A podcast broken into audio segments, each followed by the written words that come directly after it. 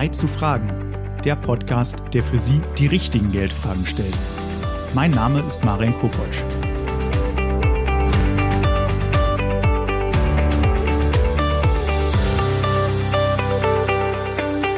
Herzlich willkommen zu einer weiteren Folge von Zeit zu fragen. In der heutigen Ausgabe sprechen wir über vermietete Immobilien als Geldanlage. Wir fragen uns, wie Wirtschaftskrisen die Immobilienpreise und Mieten beeinflussen können, wie Anleger die Investitionen in Mietimmobilien richtig planen und mit welchen Renditeaussichten man bei vermieteten Anlageobjekten rechnen kann.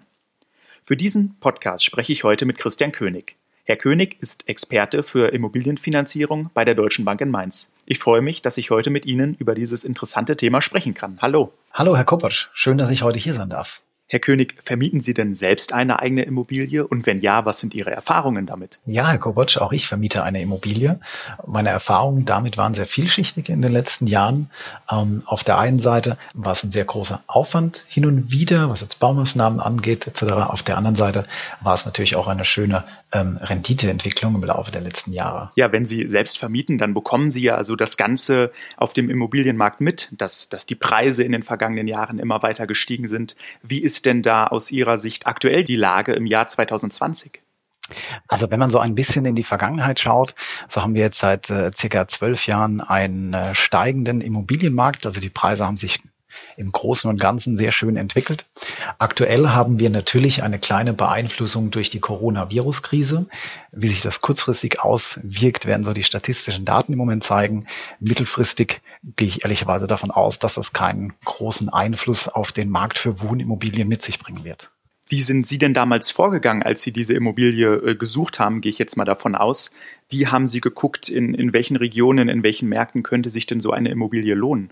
Also ehrlicherweise das Einfachste, womit man anfangen sollte, ist einfach in seinem persönlichen Umfeld sich umzuschauen. Denn letzten Endes geht es ja um eine Investition in nicht unbeträchtlicher Höhe und Sie sollten sich dabei in einem Markt bewegen, den Sie gut kennen.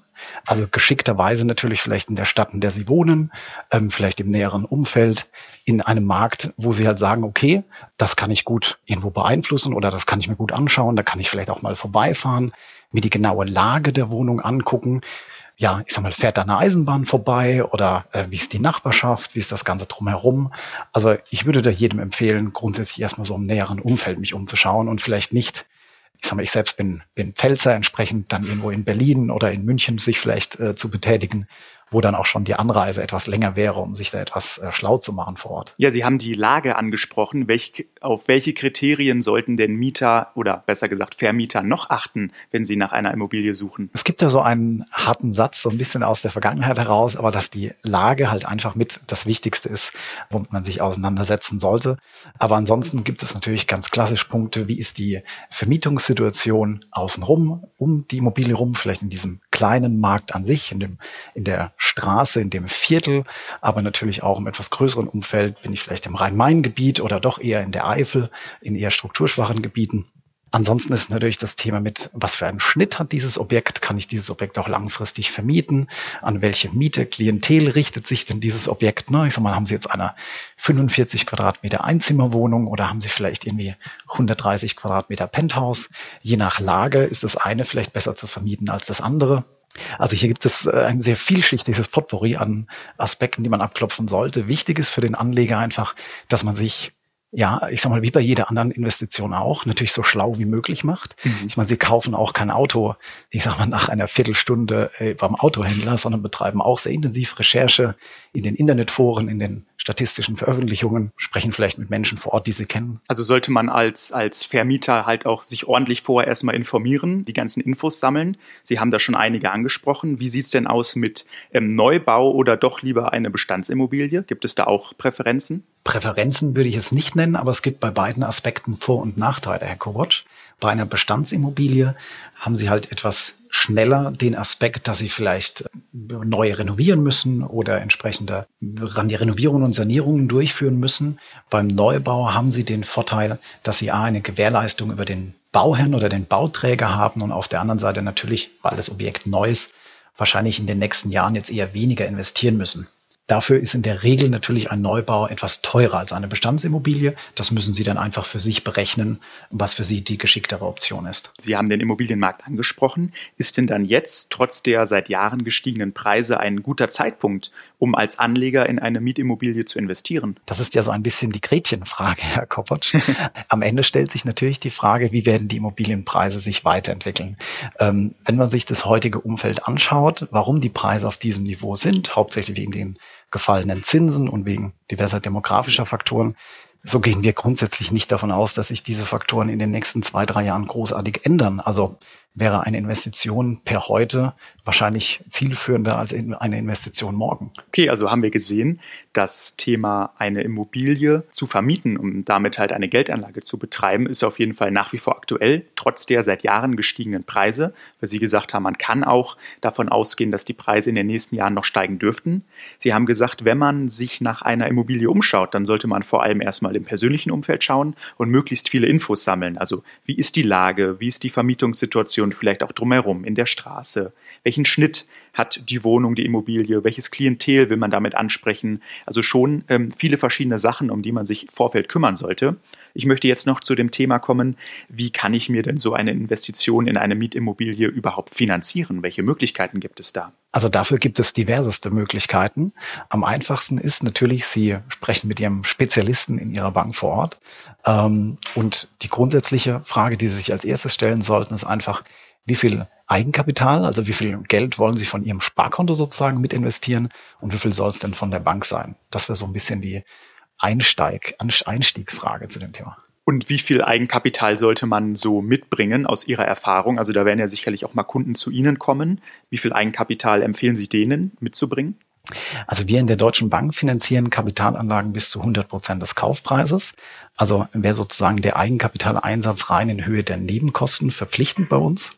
Das differiert je nach Region zwischen, ich sag mal, sieben Prozent, wenn Sie Grunderwerbsteuer, Notar und Gericht haben und je nachdem, ob Sie noch einen Makler mit bei haben, ich sag mal zwischen sieben und ja, so 12, 14 Prozent. Das wäre so das Minimum, wo man drüber sprechen kann. Weitaus sicherer aufgestellt und mit wahrscheinlich am Ende auch einer besseren Zinskondition versehen, ist allerdings, wenn Sie so 20 Prozent Eigenkapital auf den Kaufpreis mitbringen. Unterscheidet man denn bei einer Finanzierung zwischen einer eigengenutzten Immobilie und einer Immobilie als Geldanlage? Also wenn wir hier in der Deutschen Bank entsprechend Kredite entscheiden, so ist es natürlich ein Unterschied, ob Sie eine Wohnung zur Kapitalanlage kaufen, weil man per se sagt, dass wenn Sie selbst mit Ihrer Familie in eine Wohnung ziehen, dann ist natürlich sozusagen die Intention, diese Wohnung auch lang oder dieses Objekt auch langfristig zu halten, natürlich weitaus intensiver, als wenn Sie nur in Anführungszeichen diese Wohnung vermieten. Ich denke mal, dann sind die Kreditzinsen aber dennoch gleich, auch wenn Sie da einen Unterschied machen, oder unterscheiden sich auch die Zinsen bei der Art der Nutzung? Also wenn dann nur in einem sehr marginalen Bereich, Herr Kohl. Okay. Kann ich oder kann ich denn auch einen Bausparvertrag mit einbringen, wenn ich eine Immobilie nur zur Vermietung kaufen möchte? Selbstverständlich können Sie hier auch einen Bausparvertrag mit einbauen. Das hat sogar vielleicht an der einen oder anderen Stelle nochmal einen speziellen steuerlichen Vorteil. Das kann man sehr gut mit einbauen, definitiv, ja. Wir haben das Thema Bausparvertrag jetzt schon angesprochen. Gibt es denn bei dem Kauf einer Mietimmobilie noch weitere, seien es staatliche Zuschüsse oder irgendwie günstige Kredite, mit denen das gefördert wird? Ja, Herr Kopotsch, das gibt es. Es gibt entsprechende Förderungsmöglichkeiten für Ihre Finanzierung von der Kreditanstalt für Wiederaufbau, hauptsächlich unter dem Aspekt, wenn Sie eine Wohnung oder ein Objekt energetisch sanieren oder einen Neubau auf energetisch hohem Niveau erwerben. Da gibt es entsprechende geförderte Kredite als auch Zuschussvarianten. Das besprechen Sie aber dann am besten natürlich mit dem Fachberater von der Bank. Mhm. Also da kann ich mir auf jeden Fall was dazugeben lassen, haben Sie gesagt. Ähm, was mich da noch interessiert bei dem Thema, wenn ich jetzt so ein eine Immobilie kaufe und vermiete, dann muss ich ja trotzdem auch so die, die Wertentwicklung im Auge behalten. Und wenn ich dann jetzt sage, okay, ich möchte vielleicht nach fünf, sechs Jahren schon wieder verkaufen, ähm, habe die Zinsen aber auf zehn Jahre festgeschrieben, dann habe ich ja ein kleines Problem. Wie kann ich denn da für eine groß- oder größtmögliche Flexibilität sorgen? Also grundsätzlich, Herr Kopasch, sollte man bei diesem Thema beachten, dass der Erwerb einer Immobilie zur Vermietung ein eher langfristiges Investment ist. Wir gehen grundsätzlich in der Regel von einer Haltedauer eines solchen Objektes von mindestens zehn Jahren aus. Denn was Sie auf jeden Fall bedenken müssen, ist, dass der Erwerb dieser Immobilie mit entsprechenden Nebenkosten verbunden ist. Wir sprachen vorhin kurz davon in Richtung sieben bis zwölf, 15 Prozent. Es ist ehrlicherweise eher unwahrscheinlich, dass sie in fünf bis sechs Jahren über die Wertentwicklung das rausgeholt haben. Ich würde es ihnen zwar wünschen, aber das ist entsprechend nicht die Regel. Sie haben dazu den Aspekt, dass ein Gewinn aus dieser, diesem Verkauf nach fünf, sechs Jahren entsprechend halt auch schon voll steuerpflichtig wäre. Äh, und das ist nach zehn Jahren Haltedauer nicht so. Ähm, deswegen halten eigentlich die meisten Investoren einer Immobilie mindestens zehn Jahre. Ja, Alternativ kann man natürlich auch mit einer Zinsbindung von fünf Jahren arbeiten. Mhm. Ähm, das ist aber eher nicht die Regel. Okay, da haben Sie unsere Fragen ja schon sehr gut zusammengefasst in diesem Thema. Wir haben gesehen, dass die Nebenkosten durchaus sieben bis 14 Prozent beim Kauf betragen können. Sie haben auch gesagt, eine Vollfinanzierung von 100 Prozent ist durchaus möglich, wenn die Investoren halt die Nebenkosten mitbringen. Wichtig ist auch, dass ein langfristiges Investment von mindestens zehn Jahren angestrebt werden soll um somit dann einfach verschiedene Vorteile zu genießen. Jetzt ist dann einfach noch die Frage, wie sieht es denn bei dem Kaufpreis aus? Wie komme ich zu einem fairen Kaufpreis? Also die Frage ist natürlich grundsätzlich immer, wie hoch ist Ihre Renditeerwartung für ein solches Objekt? Man sagt, im Schnitt bei einer vermieteten Immobilie sollte das zwischen drei und vier Prozent betragen. Was ergo bedeutet, es gibt so eine kleine Faustformel, dass man dann sagt, man nimmt die Miete, die ein solches Objekt generiert, mal zwölf und schaut, wie oft ich ähm, sozusagen diese Miete bekommen muss, damit ich den Kaufpreis wieder drin habe. Wenn man mal so ein kleines Beispiel macht, bei einem Kaufpreis von 100.000, eine kleine Wohnung mit einem Mieteingang monatlich von 250 Euro, haben wir 3.000 Euro im Jahr und dann bräuchte ich so in etwa 33 Jahre, um den Kaufpreis wieder reinzubekommen. Wären 33 Jahre denn schon lange oder ist das so eine Jahresanzahl, mit der man durchaus rechnen muss? Das ist so ein mittelmäßiger, also ein mittlerer Wert, ich nenne es besser so, mit dem man im Moment leider in Anführungszeichen rechnen muss. So, zumindest wenn Sie sich in einem Ballungsgebiet bewegen, also ich sage jetzt mal hier bei uns im Rhein-Main-Gebiet oder bei Ihnen in München, wenn sich diese Wohnung, ich drücke es mal etwas hart aus, auf dem platten Land erwerben, dann dürfte der Multiplikator weitaus kleiner sein. Also könnte man sagen, dass, dass man vielleicht, wenn man so eine Mietimmobilie sich zulegen möchte, tatsächlich auch eher in ländlichen Räumen schauen sollte? Da gibt es auch wieder so ein kleines Für und Wider, Herr Kovac. Und zwar, wenn Sie sich eher im ländlichen Raum bewegen, kann es zwar sein, dass Sie per heute eine etwas höhere Miete bekommen, ähm, weil die Kaufpreise einfach noch nicht so hoch sind. Also sprich, dieser Multiplikator etwas angenehmer. Aber dafür ist natürlich das Risiko, ne, wir haben eingangs von Lage gesprochen, im ländlichen Raum, was einen Verkauf dieser, dieses Objektes irgendwann angeht, ähm, einfach etwas höher, dass sie dann vielleicht nicht an einer Preissteigerung so intensiv teilnehmen wie im Ballungsgebiet oder vielleicht sogar, dass die Preise eher etwas zurückgegangen sind, was wir durchaus in sehr ländlichen Regionen in der Bundesrepublik eben auch sehen. Wenn ich jetzt hergehe und wirklich konkret eine Immobilie zur Vermietung suche, sollte ich da eine Immobilie suchen, die bereits vermietet ist und ich übernehme diese Mieter oder sollte ich da nach einem Neubau suchen oder nach einem leerstehenden Haus und äh, die Mieter dann selbst äh, suchen? Also grundsätzlich würde ich Ihnen da immer zu raten, eine, ein leeres Objekt zu erwerben.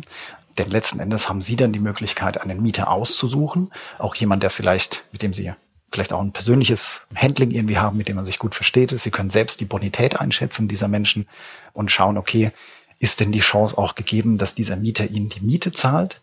Während wenn sie halt eben schon einen Bestandsmieter kaufen, haben sie halt natürlich das Thema, dass sie da das nicht so richtig einschätzen können.